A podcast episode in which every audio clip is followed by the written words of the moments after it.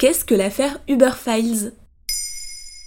Merci d'avoir posé la question. Vous êtes probablement déjà monté en voiture avec un chauffeur Uber de la célèbre société de VTC ou véhicule de transport avec chauffeur.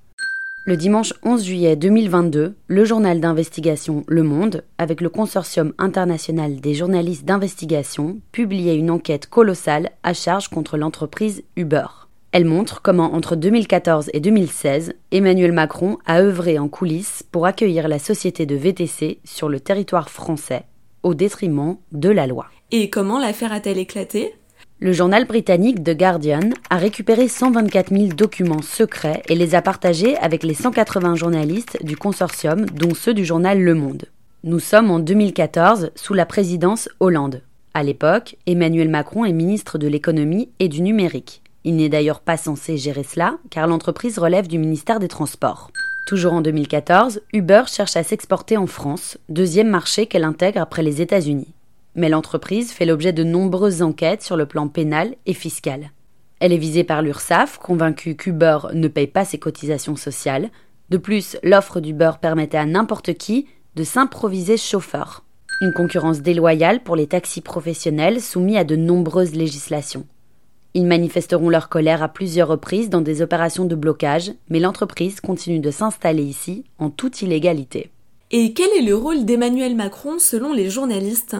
En catimini, il aurait joué un rôle qui s'apparente à celui d'un lobbyiste pour le compte du beurre. Par exemple, il reçoit les grands patrons de l'entreprise pour des rendez-vous qui ne figureront jamais à son agenda, à l'issue desquels les journalistes d'investigation découvrent des SMS échangés entre lobbyistes et cadres du beurre, comme celui-ci. En un mot, spectaculaire. Beaucoup de boulot à venir, mais on va bientôt danser. Clin d'œil. Autre manœuvre, suite à des SMS échangés avec des lobbyistes du beurre, Emmanuel Macron fait annuler en octobre 2014 un arrêté préfectoral pris à Marseille qui visait à interdire l'entreprise de s'y implanter. Toujours par texto, il promet au PDG du beurre, Travis Kalanick, que, je cite, Cazeneuve va faire taire les taxis et préparer la bonne loi. Ce dernier étant Premier ministre à l'époque. Que découvre-t-on d'autre dans cette enquête? Outre l'optimisation fiscale qu'elle met en place, Uber crée le Kill Switch, un dispositif informatique permettant de couper l'accès des ordinateurs de leurs salariés au serveur Internet avec les données relatives à l'entreprise en cas de perquisition par les autorités fiscales françaises. C'est un peu comme si, en pleine intervention de policiers et agents antifraude, on jetait à la poubelle tous les documents demandés par les autorités. Pour finir, des lobbyistes français comme Maxime Drouineau vont œuvrer avec Emmanuel Macron à amender la loi Thévenoud qui réglemente l'activité des VTC.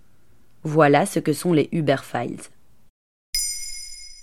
Maintenant, vous savez, un podcast écrit et réalisé par Johanna Cincinnatis. Ce podcast est disponible sur toutes les plateformes audio et pour l'écouter sans publicité, rendez-vous sur la chaîne Bababam Plus d'Apple Podcast.